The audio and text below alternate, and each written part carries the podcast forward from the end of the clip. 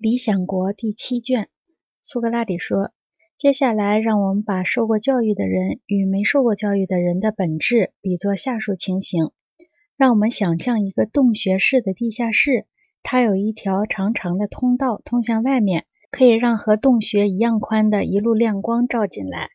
有一些人从小就住在这些洞穴里，头颈和腿脚都绑着，不能走动，也不能转头。”只能向前看着洞穴后壁，让我们再想象，在他们背后远处高些的地方，有些东西燃烧着，发出火光。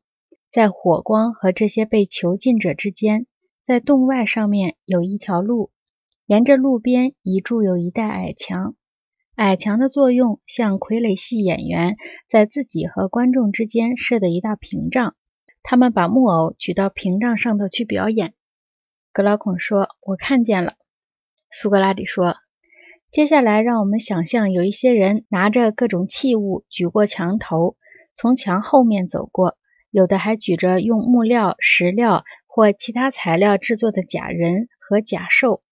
而这些过路人，你可以料到，有的在说话，有的不在说话。”格劳孔说：“你说的是一个奇特的比喻和一些奇特的囚徒。”苏格拉底说：“不。”他们是一些和我们一样的人，你且说说看，你认为这些囚徒除了火光投射到他们对面洞壁上的阴影而外，他们还能看到和自己的或同伴们的什么呢？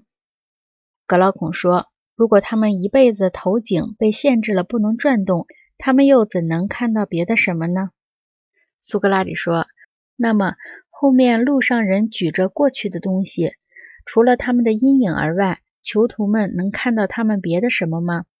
格劳孔说：“当然不能。”苏格拉底说：“那么，如果囚徒们能彼此交谈，你不认为他们会断定他们在讲自己所看到的阴影时是在讲真物本身吗？”格劳孔说：“必定如此。”苏格拉底说：“又比如，如果一个过路人发出声音，引起囚徒对面洞壁的回声。”你不认为囚徒们会断定这是他们对面洞壁上移动的阴影发出的吗？格劳孔说：“他们一定会这样断定的。”苏格拉底说：“因此，无疑，这种人不会想到上述事物除阴影而外还有什么别的实在。”格劳孔说：“无疑的，